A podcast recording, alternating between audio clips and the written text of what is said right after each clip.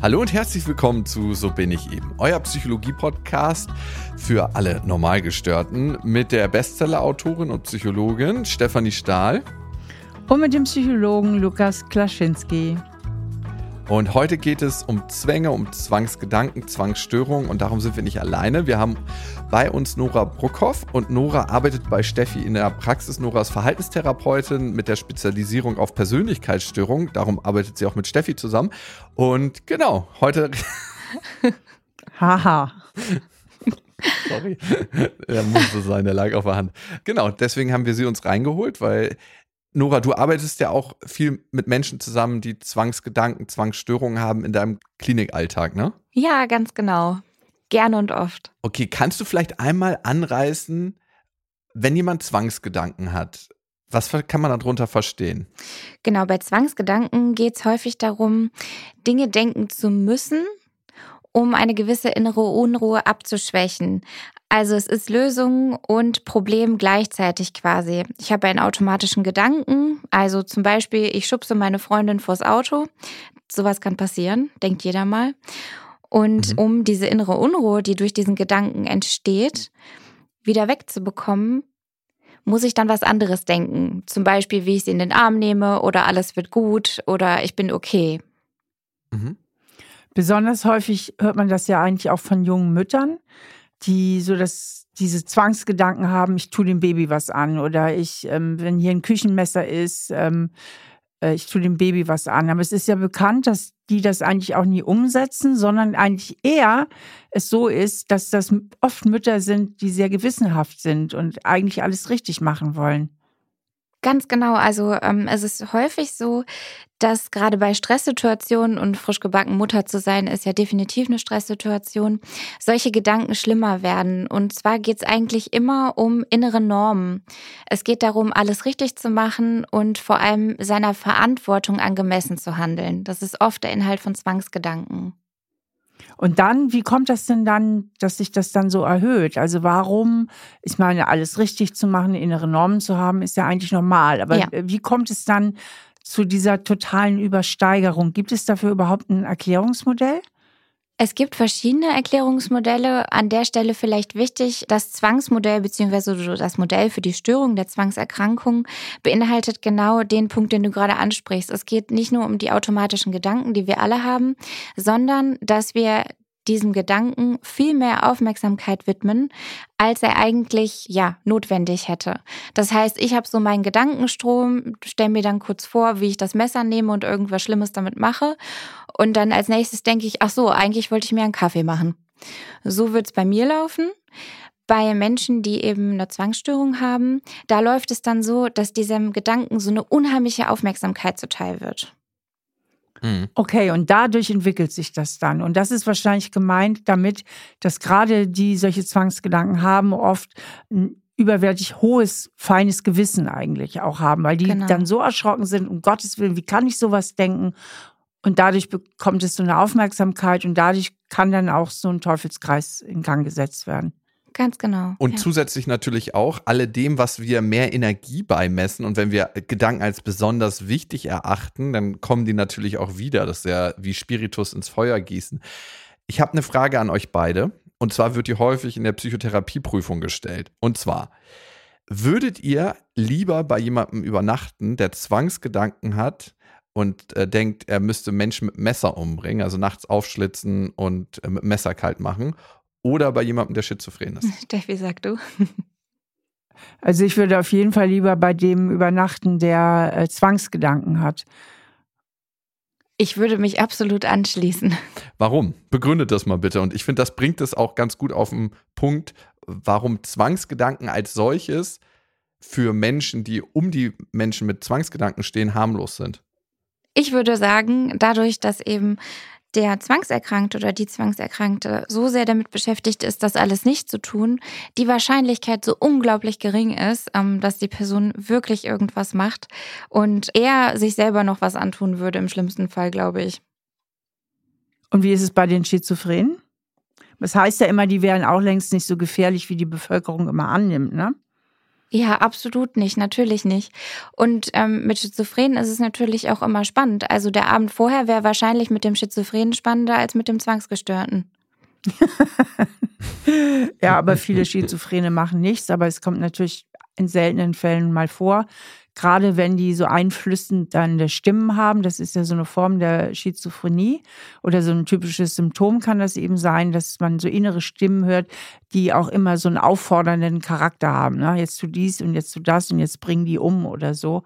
Dass ja. es dann natürlich manchmal tatsächlich auch zu Straftaten kommen kann. Genau, und höchst selten, genau wie du gesagt hast. Gerade eben, Nora, waren wir jetzt bisher nur bei Zwangsgedanken. Ich habe einen Kumpel, und da hat sich folgendes ereignet. Der hat im Alter von 16 Jahren seinen Vater verloren, der hat sich suizidiert. Und danach ist erstmal eine ganze Weile nichts passiert, aber dann hat er irgendwann einen Waschzwang, also eine Zwangshandlung entwickelt. Er musste sich immer, wenn er nach Hause gekommen ist, fünf, sechs Mal die Hände waschen und immer, wenn er bestimmte Sachen berührt hat. Und das war so, dass er seinen Vater gefunden hatte und ihn berührt hat. Und später hat man das in der Psychotherapie zusammengebracht. Mhm. Ist das was Typisches, dass eine traumatische Erfahrung einhergeht, bevor man dann irgendwann eine Zwangshandlung entwickelt? Also in dem Fall von deinem Kumpel, der seinen Vater gefunden hat, ähm, würde ich sagen, da müssten wir genauer unterscheiden. Was sich ja häufig bei so traumatischen Erlebnissen entwickelt, ist eine posttraumatische Belastungsstörung. Und im Rahmen von einer posttraumatischen Belastungsstörung, wenn ich in Situationen gerate, die mich an das Trauma erinnern, dann muss ich irgendwas tun, um mich zu beruhigen. Und in dem Fall, wo er den Vater angefasst hat, kann es natürlich sein, dass jedes Mal, wenn er mit etwas in Berührung kommt, was ihn daran erinnert, in so eine Art von Wiedererleben gerät. Das heißt, sich wieder in der Situation befindet, wie er seinen Vater findet. Und dann vielleicht eher das versucht, durch die Handlung zu reduzieren, als dass es um diese Vermeidung beziehungsweise die Beruhigung der inneren Unruhe durch die Zwangsgedanken geht. Also du meinst, wenn er sich wäscht in dem Moment, reguliert er ein bisschen seine Gefühle wieder. Ja. Also diese Gefühle, die er damals empfunden hat, von Schock, mhm. von Entsetzen und durch das Händewaschen, dann ist das Händewaschen eine Reaktion, um diese Gefühle runterzufahren. Und wie ist das bei den Zwangsgedanken? Genau, bei den Zwangsgedanken ist es ja so, oh, Verschmutzung, Verantwortung, Verschmutzung beziehungsweise Krankheit von mir und meinen Liebsten fernzuhalten übermäßige Aufmerksamkeit auf diese Bewertung, also gefährlich, Schmutz ist gefährlich, und dann entsteht dadurch diese massive innere Unruhe. Als nächsten Schritt gehe ich in die Neutralisation, Hände waschen, Abwendung von Schmutz, Abwendung von Gefahr durch Keime. Das heißt also, Corona müsste eigentlich richtig krass Öl ins Feuer gegossen haben, was Zwangshandlungen und Zwangsgedanken anbelangt. Aber wir werden das wahrscheinlich erst relativ spät sehen, weil die meisten, die Zwangshandlung oder Zwangsgedanken ausführen, sich nicht gleich melden, sondern viele schämen sich ja dafür, gerade für Zwangsgedanken, mhm. wenn sie in bestimmte Bereiche gehen. Da können wir nochmal drauf eingehen. Manche haben ja sehr sexuelle Zwangsgedanken, gewalttätige Zwangsgedanken, religiöse Zwangsgedanken und die kommen im Durchschnitt erst nach sieben Jahren. Mhm. Nora, wenn wir uns die Menschen mit Zwangshandlungen angucken, dann gibt es ja eigentlich zwei Kategorien. Es gibt die, die sich sauber halten, also wie mein Kumpel, der sich immer die Hände wäscht. Und es gibt die Leute, die immer checken, ob alles in Ordnung ist, die sechsmal die Tür zuschließen, mhm. fünfmal gucken, ob der Herd aus ist, zu spät zur Arbeit kommen, weil sie bestimmte Schubladen auf und zu machen mussten. Und ich glaube, im kleinen Maß kennt das jeder, aber das nimmt er dann irgendwann ganz, ganz krasse Züge an. Kann man diese zwei Kategorien unterteilen? Du meinst die ähm, Leute, die kontrollieren und die, die waschen? Ja. Oder gibt es noch mehr? Ja, es gibt ja so gewisse Rituale, wo sich alles vermischt. Also gerade zur Linderung von Zwangsgedanken gibt es die irrwitzigsten Rituale. Ein Patient von mir zum Beispiel hatte auch große Angst, sich mit ähm, HIV anzustecken. Und der musste deshalb beim Zähneputzen siebenmal zum Fenster laufen, siebenmal eine Minute die Zähne putzen und dann noch siebenmal zum Fenster laufen. Und bei den Cleanern ist es eben so, die durch übermäßiges Händewaschen, übermäßiges Duschen, Desinfizieren, vor allem eben Krankheitsaspekte und Keime vermeiden wollen, Bakterien. Und dann gibt es eben die ähm, Controlettis, die eben dann siebenmal zurück zur Tür laufen. Oder den Herd auch. Das ist so ein ganz bestimmtes Ding. Das wird eigentlich immer gemacht. Auch schon bei leichteren Formen von Zwangsstörungen geht es oft um den Herd. Und da sieht man wieder, es geht um Gefahren vermeiden. Die eigene Verantwortung für Gefahr sehen und dementsprechend handeln. Ist das eigentlich viel besser geworden, seitdem wir diese Handys haben und sofort fotografieren können, ob wir den Herd ausgeschaltet haben? Ja, aber selbst darauf vertrauen die nicht, weil sie könnten ja beim Weglaufen nach dem Foto machen gegen den Herd gekommen sein und ihn wieder angeschaltet haben. Oh, shit. So rigide kann es werden. Ja, krass. Okay, also Nora, wir halten mal fest, manche Handlungen könnten wir noch mit ein bisschen Sinn verknüpfen, wenn man jetzt Angst hat, dass die Bude abbrennt, dass man siebenmal checkt, dass der Herd aus ist. Mhm. Aber manche Zwangshandlungen ergeben ja eigentlich gar keinen Sinn mehr. Also ja. wenn wir jetzt sagen, wir haben Angst, uns mit HIV anzustecken und dann siebenmal zum Fenster rennen und siebenmal eine Minute irgendwie uns die Zähne putzen müssen. Aber was erzielen die damit? Weil sie müssen ja irgendwie das Gefühl haben, sie könnten es kontrollieren mit dieser Handlung. Ja. Oder was passiert da? Ja, da steckt eben so ein gewisses abergläubisches Denken oder so ein bisschen überwärtiges Denken hinter, dass man über Dinge Kontrolle hat, indem man etwas Bestimmtes tut. Und das ist eigentlich auch eine ganz normale Entwicklungsstufe in der Kindheit. Da machen wir das nämlich alle wenn sich unsere Umwelt als so ein bisschen unerklärbar, also je weiter unser Horizont wird, wenn wir aufwachsen, bemerken ja, wie viel wir eigentlich nicht kontrollieren können. Und dann fangen wir alle an, durch so kleinere Rituale oder manche auch größere, zu versuchen, sich die Welt irgendwie erschließbar und erklärbar zu machen. Und ein bisschen kontrollierbar. Und Was? deshalb entwickeln sich dann Dinge, die überhaupt keinen Sinn machen. Und das ähm, machen wir dann, wenn wir aus dieser Entwicklungsstufe nicht herauskommen oder wieder zurückfallen, fangen wir wieder damit an. Genau, im therapeutischen Kontext nennt man das magisches Denken und im Kleinen kennt das jeder, aber wenn es krankhaft wird, dann endet es eben in Ritualen, die überhaupt keinen Sinn mehr von außen betrachtet machen. Aber es geht ja letztlich immer im Grunde genommen um Kontrolle. Ne? Bei allen möglichen Zwängen und Zwangserkrankungen also bei den Zwangsgedanken geht es immer um das Thema Kontrollverlust. Also es ist die Kontrolle verliere über meine Gedanken beziehungsweise Handlungen, die diesen bösen Gedanken folgen könnten. Und bei den Wasch- und Checkerzwängen geht es immer darum, die Kontrolle über die eigene Gesundheit ne, bei den Waschzwängen äh, zu behalten, beziehungsweise bei den Checkern über alle möglichen Gefahren, die auftreten können, wenn ich irgendwas vergessen habe. Und dahinter äh, muss sich ja verbergen auf psychologischer Sicht oder auf der psychischen Ebene müsste sich ja dahinter verbergen eine erhöhte subjektive Angreifbarkeit der jeweiligen Person. Also wenn ich so das Gefühl habe, jeder kleine Keim könnte mich umhauen, ne, oder ich bin überhaupt angreifbar, vielleicht auch auf einer ganz anderen Ebene, nämlich auf der psychischen Ebene, und verschiebe das dann, das ist ja so ein Abwehrmechanismus, auf die körperliche Ebene. Also ich fühle mich vielleicht innerlich sehr verletzlich und angreifbar und verschiebe das aber auf die körperliche Ebene, indem ich denke, ja, tausend Keime sind da draußen, die mir was antun können. Dann stelle ich ja eine Form von Kontrolle über diese auftretende Angst her. Mhm. Richtig? Also es geht ja immer um Kontrolle und die Abwendung von Gefahren. Genau, und vielleicht zwei kleine Gedanken dazu. Früher gehörte Zwang auch zu den Angststörungen. Und es geht eben genau, wie du gerade beschrieben hast, darum, irgendwie Kontrolle auszuüben, wenn man sich so angreifbar fühlt. Und da wären wir bei Angst. Und dann kommt der zweite Aspekt dazu, der für Zwang spezifisch ist, dass man sich selbst keine Kompetenzen zuschreibt, dass wenn man in so eine verletzliche Situation gerät und der Keim kommt, das irgendwie abzuwenden. Das heißt, ich werde auch nicht wieder gesund. Gehört noch so dazu. Und da sind dann wahrscheinlich auch die Möglichkeiten, das eben auch zu besprechen, dass man eben über die, die, die eigene ähm, Resilienz einfach verstärkt oder subjektiv, ne? dass die Leute das Gefühl haben, ja, und selbst den schlimmsten Fall, dass ich mich anstecke, werde ich überleben. Ganz genau. Und das ist dann Teil des kognitiven Aspekts der Therapie. Und in der Therapie ist es eben so, dass es quasi aus zwei Komponenten besteht. Einerseits muss ich mich meinen Zwängen stellen, und zwar im echten Leben.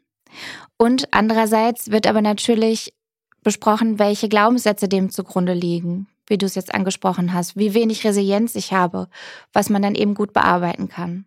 Das heißt, wenn wir an den Kern zurückgehen, geben wir den Leuten wieder ein Kontrollerlebnis an die Hand. Nur reden hilft wahrscheinlich nicht, ne? Mit den Patientinnen, weil dann wäre ja irgendwie wieder die Kontrolle im Außen und ich bräuchte wieder einen Therapeuten, der mir sagt, okay, ist gar nicht so schlimm. Es muss in irgendeiner Weise in den Leuten innerlich etabliert werden. Kannst du mal ganz genau darauf eingehen, wenn ich jetzt zum Beispiel einen Waschzwang hätte mhm. und das Erlebnis hätte, was mein Kumpel hatte, ich habe äh, meinen Vater verloren, der sich suizidiert hat, habe mir daraufhin Waschzwang angeeignet. Wie würdest du in der Therapie mit mir vorgehen? Ja, also als allererstes ähm, normalisieren.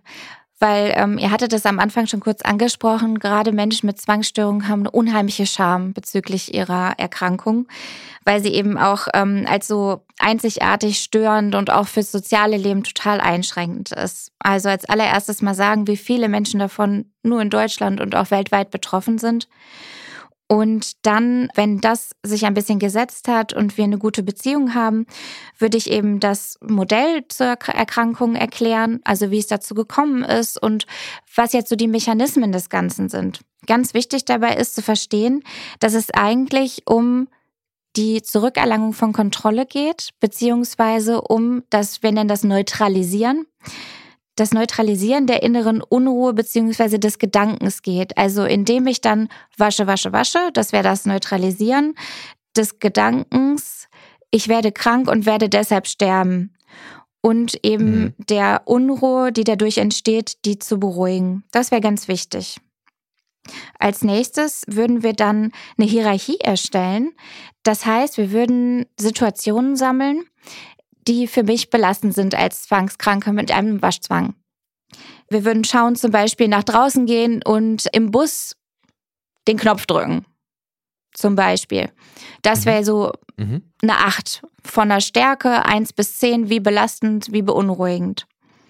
Und dann sammeln wir noch sowas wie zu Hause das Katzenklo sauber machen. Wäre auch eher so eine 7. Hm. Okay. Finden manche sogar schlimmer anscheinend. Also, Für mich wäre es eine neuneinhalb. Okay. Gut, also wir machen eine Hierarchie mit den Situationen, die belastend sind aufgrund der Zwangsstörung und gucken dann, welche Situationen vielleicht eher so im Bereich 1 bis 5 sich abspielen von der Belastung her. Also eine niedrigere bis mittlere Belastung. Und dann würden wir vielleicht die erste Situation zusammen machen. Das heißt, entweder tatsächlich gemeinsam in den Bus gehen und uns zumindest schon mal auf den Platz setzen. Also wir nennen das in vivo, das heißt im echten Leben begleitend.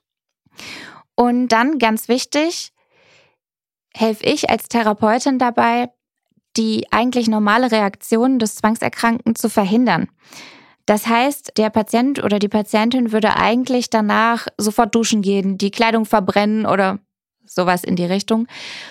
Und ich würde dann halt dafür sorgen, dass die Patientin, der Patient mit mir sitzen bleibt, die Kleidung so lange anbehält, sich nicht wäscht, was auch immer, bis die Belastung, die innere Unruhe von alleine weggeht. Weil das ist der Hauptpunkt der In-vivo-Konfrontation, wie wir das nennen. Wir verhindern, dass die Patienten ihre normale Reaktion auf ihren Zwang zeigen, um zu zeigen, dass die Belastung von alleine wieder weggeht. Nora, du hast ja gerade einen Therapieablauf gezeigt, der ja eigentlich auch zu anderen Störungsbildern sehr, sehr ähnlich ist. Das heißt, wir versuchen oft sehr ähnliche Dinge in der Therapie, nämlich den Menschen zu zeigen, dass die Gefühle, dieses Mal das Gefühl der Unruhe, das Gefühl der Angst, aushaltbar sind. Mhm. Das heißt, du bist mit ihnen zusammen und ihr durchlauft das Gefühl zusammen, so lange, bis das Gefühl sich abschwächt, weil das ist ja immer das Ding bei Gefühlen. Mhm. In dem Moment, wo wir uns unseren Gefühlen stellen und mit ihnen sind, feuert irgendwann unser Gehirn nicht mehr. Die Neuronen sind dann irgendwann müde und sagen, ach nö, ich bin mal als Beispiel, ich habe leichte Höhenangst und ich bin mal mit einem blinden Kletterer eine Steilwand hochgegangen. Wow. Das habe ich in so einer Jakobsweg-Folge gemacht. Und ich war irgendwann bei 120 Meter in dieser Steilwand und hatte solche Angst. Und dann bin ich einfach stehen geblieben, habe runtergeguckt und äh, habe gemerkt, irgendwann hat meine Angst abgenommen, als ob mein Angstzentrum innerlich müde wird. Ja. Und das machst du mit den Menschen in Therapie, um dieses Kompetenzerleben zu erlangen, dass sie sagen, hey, ich merke, meine Angst nimmt ab und ich kann damit umgehen, oder? Ja, genau, das ist es. Das hat ganz viele wichtige psychologische Effekte. Es geht um Selbstwirksamkeit einerseits.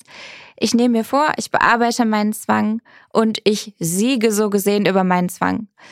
Andererseits auch ganz wichtig, genau das zu sehen. Kein Gefühl bleibt für immer.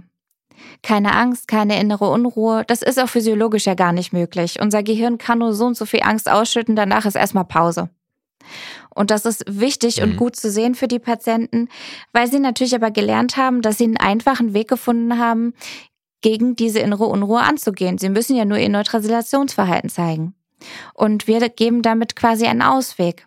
Nein, sie können das auch anders schaffen. Ja, was heißt nur Neutralisation? Also zur Wiederholung Neutralisation heißt ja, ich mache diese Schutzstrategie, also ich übe den Zwang aus und dadurch fahre ich meine Angst herunter. Ne? Also ich neutralisiere die Angst. Aber viele Zwangspatienten haben ja unglaublich aufwendige Rituale, äh, mhm. die sie eigentlich am normalen Leben hindern. Was war da eigentlich mal so mhm. dein krassester Fall?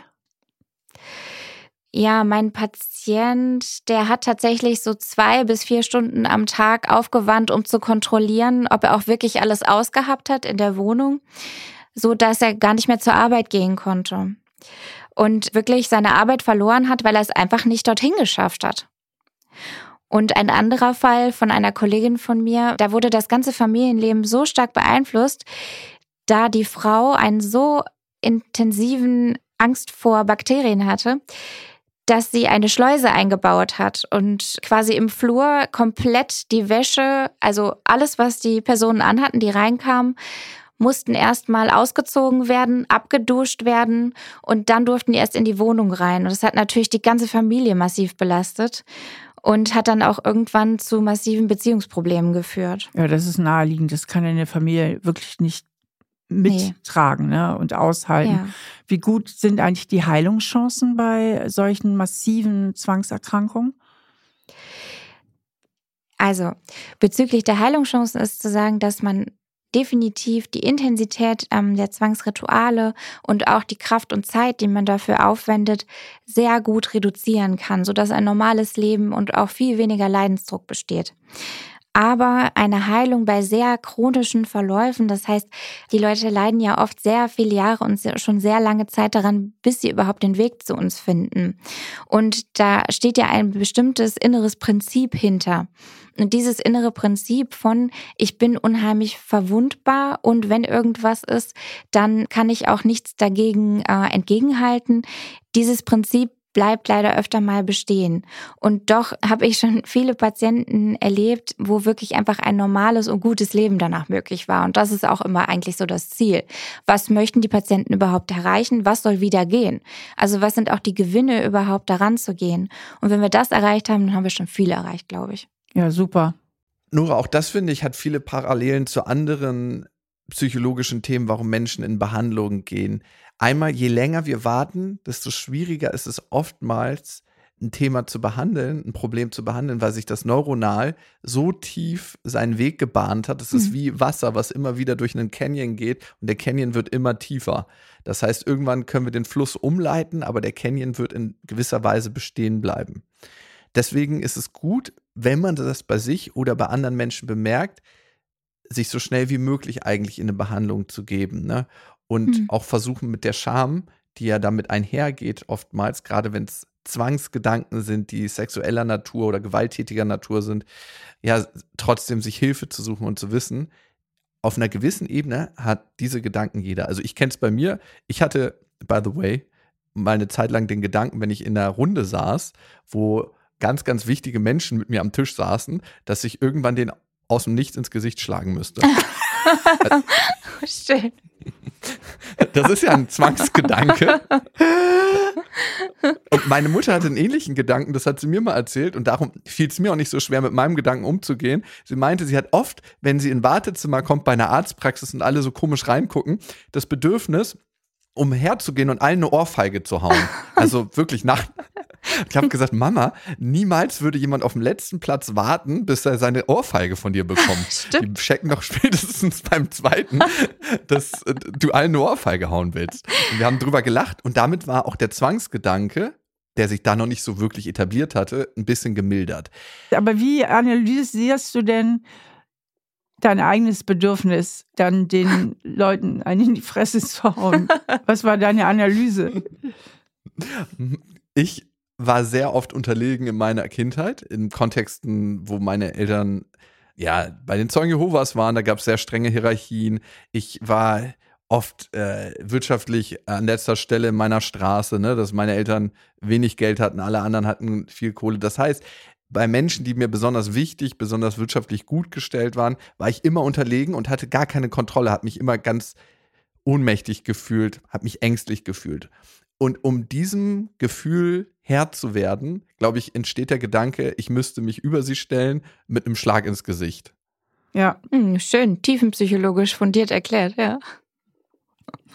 Ja, aber ich habe es nie ausgeführt und es, ich musste auch manchmal drüber lachen und das hat diese Gedanken entkräftet. Ja lasst uns doch noch mal, wo wir jetzt schon bei meinen Ursachen sind, auf andere Ursachen gehen. Also was können die Ursachen von Zwangsgedanken bzw. Zwangshandlungen sein? Wir hatten ja einmal traumatische Erlebnisse, aber das ist ja nicht das Einzige, ne?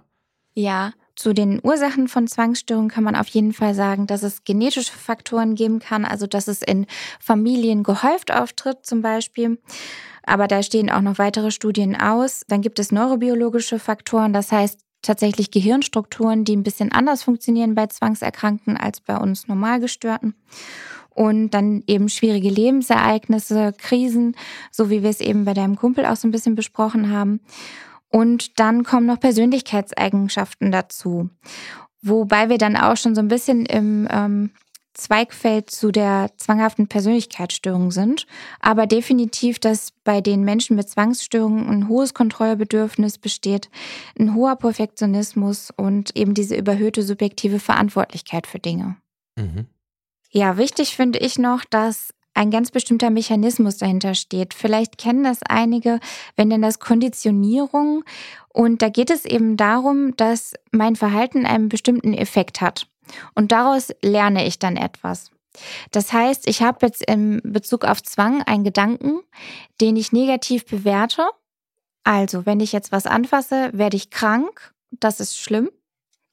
Und dann eben unruhig werde, dadurch, dass ich krank werden könnte. Dann eben durch mein Ritual dagegen angehe. Und somit, dass ich das etwas dagegen tue, also eben Hände wasche, Hände wasche, signalisiere ich meinem Gehirn auch automatisch, oh, der Gedanke, der war auch so relevant und schlimm, dass ich mir die Hände waschen musste. Und damit kriegt das im ganzen Gedankenstrom so eine Hierarchie. Oh, Keim, da müssen wir immer Hände waschen. Also Keim sehr gefährlich. Und so schaukelt sich das immer weiter auf. Also auch eine Bestätigung, korrekt, dass wir auch dem Gefühl, was da ist, eine Bestätigung geben, indem wir sagen, es wird eine Handlung ausgeführt, das Gefühl lässt nach und dementsprechend bestätigt sich ja auch das Gefühl und verstärkt sich auch fürs nächste Mal, ne? Ganz genau so ist es. Okay, Nora, das ist jetzt schon mal, finde ich, sehr, sehr deutlich geworden und eigentlich haben wir in der Psychotherapie ja ganz viele Werkzeuge zur Verfügung, aber die Funktionen hinter ganz vielen Störungsbildern sind sehr, sehr ähnlich. Ne? Und das finde ich immer so spannend, wenn wir so auf den Kern runterbrechen. Wie sicher fühle ich mich in der Welt? Welches Selbstbewusstsein habe ich? Mhm. Welches Selbstwertgefühl? Das spielt oftmals eine ganz große Rolle. Mhm. Und wenn wir uns die Zahlen angucken, dann erkranken vier Prozent der Menschen jährlich in Deutschland an Zwangsstörungen wir gehen davon aus, dass Zwangsstörungen meistens Hand in Hand gehen mit anderen Störungen, wie zum Beispiel einer Depression, einer Angststörung, einer Essstörung, Alkoholabhängigkeit. Woran liegt das? Also durch den Zwang entsteht natürlich ein ganz hoher Leidensdruck, wie eben schon erwähnt. Und der Zwang kann mich auch in meinem Leben massiv einschränken, so dass sich daraus dann häufig ergibt, dass ich eben auch depressiv werde, weil all schöne Dinge, die ich sonst gemacht habe, durch den Zwang eben verhindert werden. Freunde treffen, meinen Hobbys nachgehen dass ich auch gar nicht mehr so gut rauskomme, da ich einfach, ja, den ganzen Tag meinen Zwängen nachgehen muss. Und andererseits ist natürlich auch so ein bisschen Henne-Ei-Phänomen. Wenn ich zum Beispiel körperlich erkrankt bin, dann sehe ich die Welt eh noch schon als gefährlicher an und entwickle dadurch auch noch eben viel öfter psychische Erkrankungen und unter anderem auch Zwänge. Danke, Nora, das ergibt total Sinn für mich. Lasst uns doch mal an einem konkreten Beispiel arbeiten, weil wir bekommen ja auch immer Hörerinnen und Hörer-Mails an, so bin ich eben at auf-die-ohren.com und zum Thema Zwangsstörung und Zwangsgedanken hat der Jan geschrieben. Hallo Lukas und Steffi. Danke für euren tollen Podcast. Ich bin 20 Jahre alt und habe seit einiger Zeit ganz schreckliche Angst davor, mich mit irgendeiner Krankheit anzustecken. Das Ganze hat mit Corona angefangen, aber irgendwie komme ich davon einfach nicht mehr weg.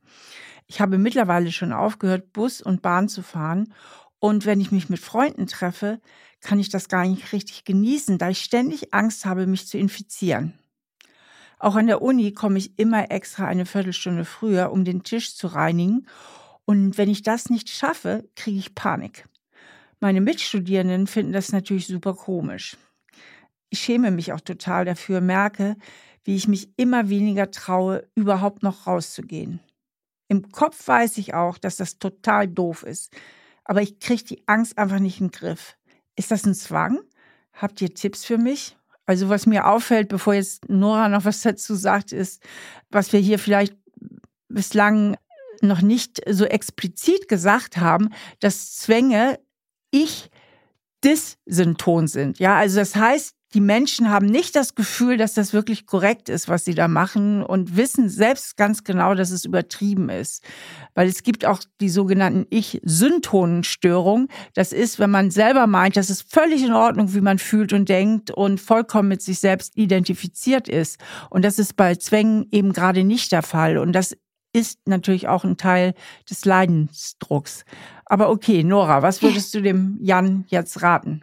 Ja, ich würde mich gerne dir noch mal ganz kurz anschließen, weil genau das ist nämlich der Unterschied oder ein wichtiger Unterschied zwischen Zwangsstörungen und einer zwanghaften Persönlichkeitsstörung. Die zwanghafte Persönlichkeitsstörung erlebt sich als komplett das ist ein Teil von mir. Ich bin so, ich will so sein, das bin ich. Und genau wie du gesagt hast, Zwangsstörungen sind ich dyston. Das heißt, ich erlebe das als etwas, was ich eigentlich gar nicht haben will, was nicht zu mir gehört, wie ein Grippevirus, der mich überfällt. Genau, aber wo du jetzt gerade die zwanghafte Persönlichkeitsstörung erwähnt hast, bevor du jetzt auf Jan nochmal eingehst, was ist typisch für die? Ja, die sind quasi generalisiert mit den Themen. Das heißt, die erleben sich selbst als an ganz, ganz rigide Normen, das heißt Regeln für sich selber gebunden, ähm, streben nach Perfektionismus und im kleinsten Detail sind sehr viel mit Listen und Ordnung beschäftigt, aber so sehr, dass es der eigentlichen Effizienz in ihrer Aufgabe überhaupt nicht mehr gerecht wird. Das heißt, sind so im Klein-Kleinen und auch mit ähm, Regeln beschäftigt, dass sie eigentlich ihren Aufgaben und ihrem Leben gar nicht mehr nachkommen können. Ich ähm, hatte mal einen Bekannten, wo ich glaube, dass der so in diese Richtung ging. Und der ist mir auch durch eine unheimliche Besserwisserei aufgefallen. Ja, ja, das gehört Der wusste immer dazu. alles besser und der musste immer recht haben. Genau. Und es gab in den 1960er, 70er Jahren, ähm, ich weiß nicht mehr, wie sie hießen, das war so ein ganz berühmtes Buch damals.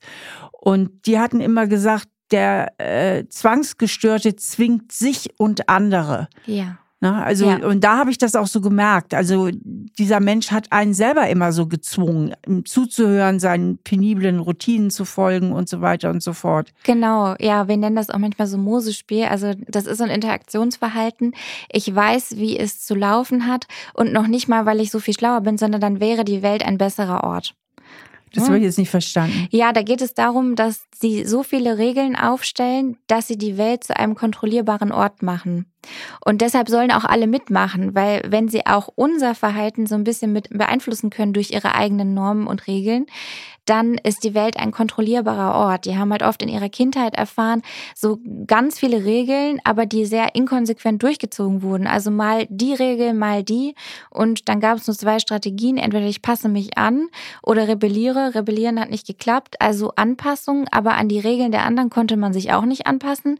Deswegen musste man sich selber Normen schaffen. Also ich baue mir selbst ein Gerüst. Wie kann ich in dieser Welt funktionieren, damit alles okay ist? Okay, das haben wir jetzt verstanden. Jetzt haben wir einen langen Exkurs hier gemacht. Kommen wir nochmal auf Jan zurück, ähm, der immer mehr darunter leidet, dass er Angst hat, sich irgendwo zu infizieren und auch den Platz an der Uni säubert, bevor er sich hinsetzt und merkt, dass er irgendwie neben der Mütze ist. Was würdest du dem empfehlen? Ja, also das hört sich schon sehr nach einer Zwangsstörung an oder zumindest beginnt.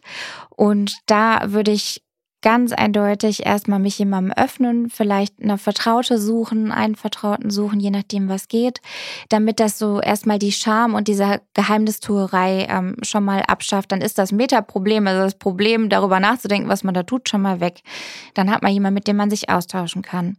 Als nächstes würde ich überlegen, ob ich es vielleicht alleine schaffe, kleine Sachen mal auszuhalten, vielleicht auch mit jemandem zusammen oder eben alleine und mal zu gucken, ob die Angst dann weggeht, beziehungsweise diese innere Unruhe. Einfach mal versuchen, 90 Minuten lang dieses Gefühl auszuhalten. Oder eben sich ganz klar vornehmen, okay, morgen gehe ich nicht in die Uni und wische den Tisch vorher ab. Es hat leider diesen etwas einfach lassen Charakter, wenn man es jetzt so sagt. Aber es geht eben darum, das für sich auch selbst als eine Störung zu identifizieren und damit etwas, was es sich lohnt abzuschaffen quasi, um das Leben wieder schöner zu machen. Würde es da nicht auch sinnvoll sein, was ich immer gerne mache mit dem Schattenkind und inneren Erwachsenen, dass man den Zwang als innere Stimme so ein bisschen isoliert? Ja.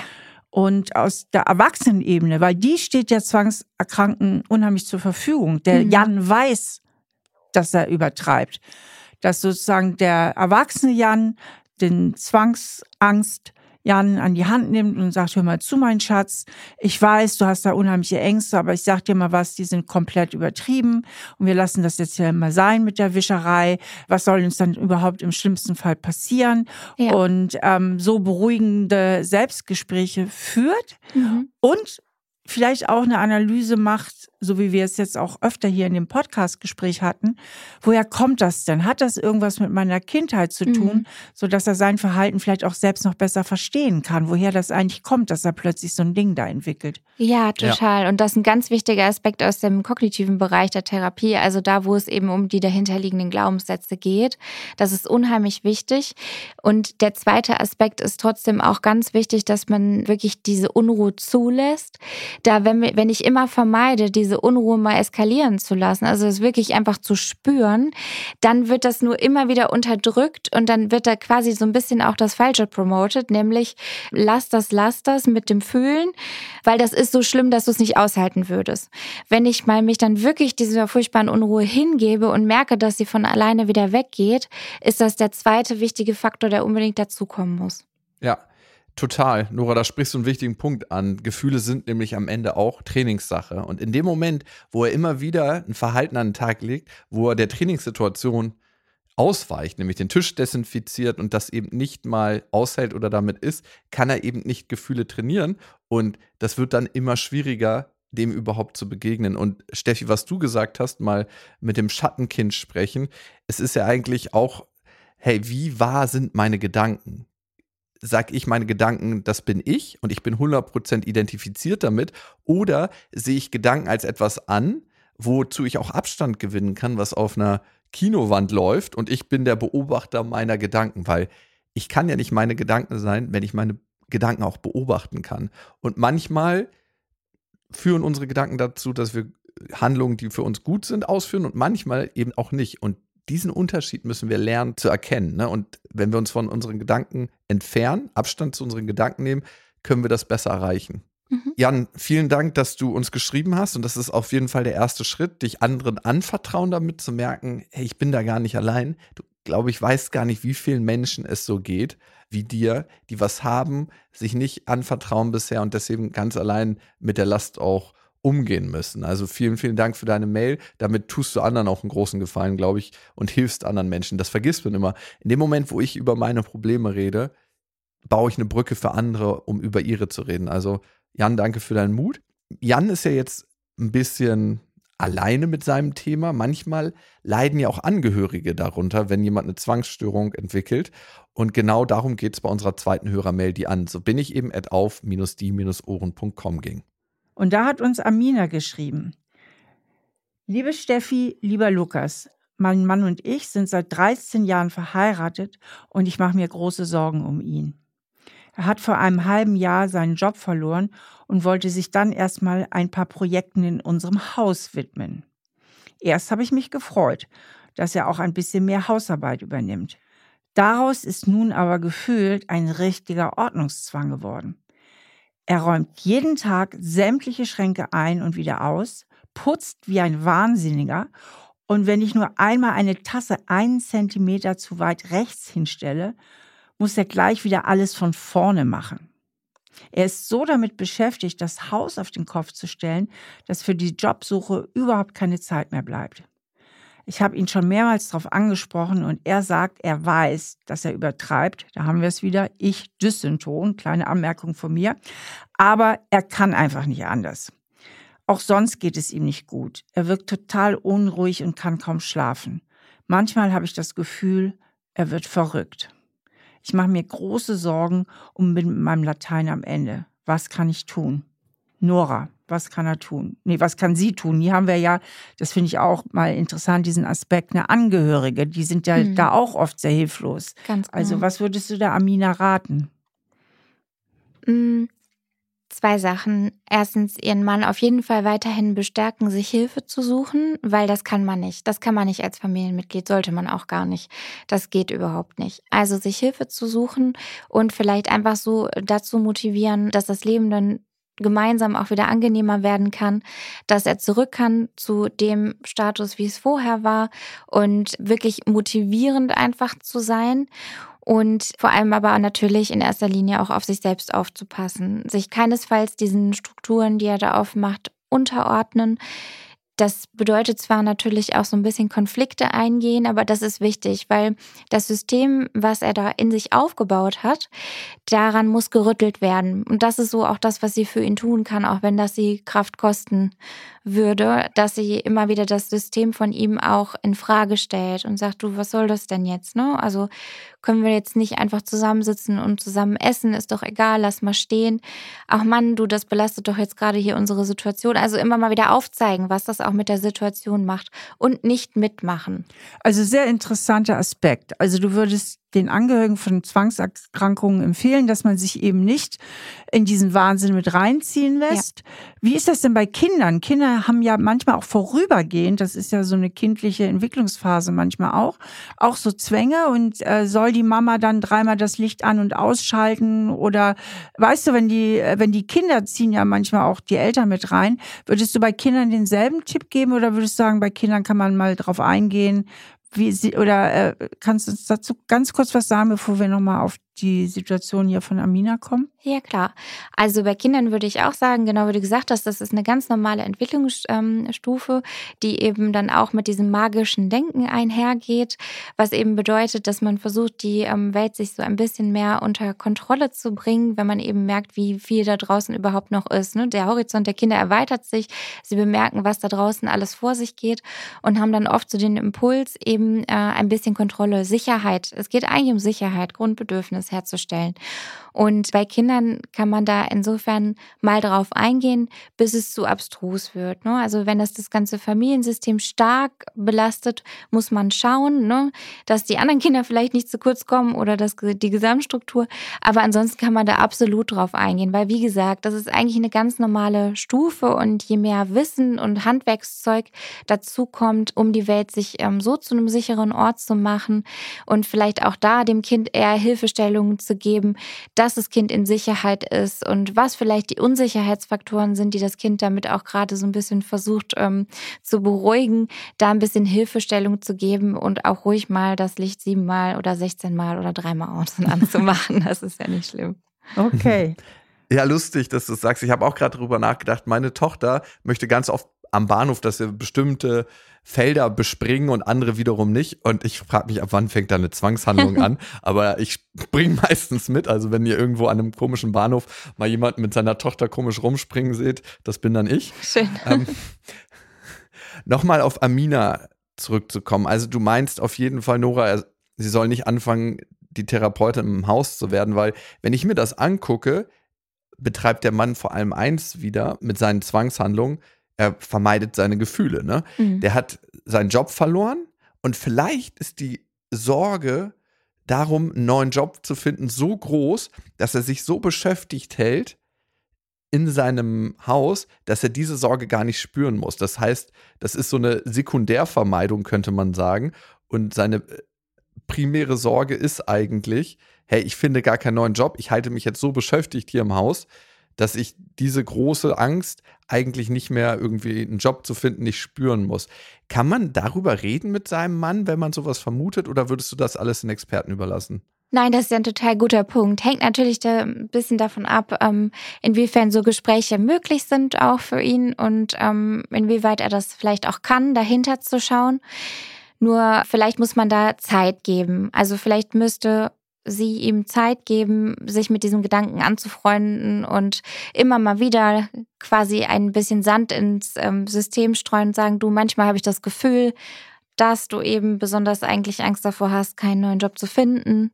Hm, immer mal wieder, aber mit Liebe und nicht so, jetzt sprechen wir mal über das eigentliche Problem hier. Mhm. Wow, es braucht auch ganz schön Geduld, ne? Es ist eine krasse Situation, in der Amina steckt und natürlich auch ihr Mann. Nora, das war wahnsinnig spannend, mit dir da einzutauchen, mit dir natürlich auch, Steffi. Ich glaube, das ist ein sehr, sehr großes und weites Feld. Wir haben heute ein paar Einblicke gegeben, wie können Zwänge entstehen, wie können Zwangsgedanken entstehen, äh, wie kann man damit einen Umgang lernen, wie sind Therapien möglich und wie kann man darauf eingehen, wenn jemand im Umfeld sowas entwickelt. Ich glaube, das ist ein Anfang auf jeden Fall für ein bisschen Aufklärung zu sorgen. Nora, vielen, vielen Dank, dass du uns dabei geholfen hast. Sehr gerne. Vielen Dank, dass ich dabei sein durfte. Ja, danke dir auch. Ja, vielen Dank an euch fürs Zuhören. Und vielleicht habt ihr auch mitgefühlt, vielleicht mitgedacht, vielleicht habt ihr auch bei der einen oder anderen Situation gedacht, ja, in Ansätzen kenne ich das auch. Und deswegen haben wir eine Umfrage für euch. Bei Spotify gibt es so kleine Umfragen, da könnt ihr mitmachen. Und die Frage da lautet, kennt ihr das Gefühl, etwas einfach machen zu müssen, obwohl ihr wisst, dass es eigentlich sinnlos ist? Die erste Antwortmöglichkeit ertappt, nur ganz selten oder gar nicht. Äh, vielleicht habt ihr Lust, da mitzumachen. Bei Spotify, App Podcast habt ihr auch die Möglichkeit, diesen Podcast zu bewerten. Da freuen wir uns sehr drüber, wenn ihr uns eine Bewertung hinterlasst, wenn ihr auch Wunschthemen dort aufschreibt. Das ist immer super. Und auf allen anderen Plattformen habt ihr die Möglichkeit, diesen Podcast zu abonnieren. Weiterempfehlen geht natürlich auch immer. Wir hoffen, wir hören uns beim nächsten Mal wieder. Macht's gut, bis dahin. Tschüss. Tschüss. Ciao.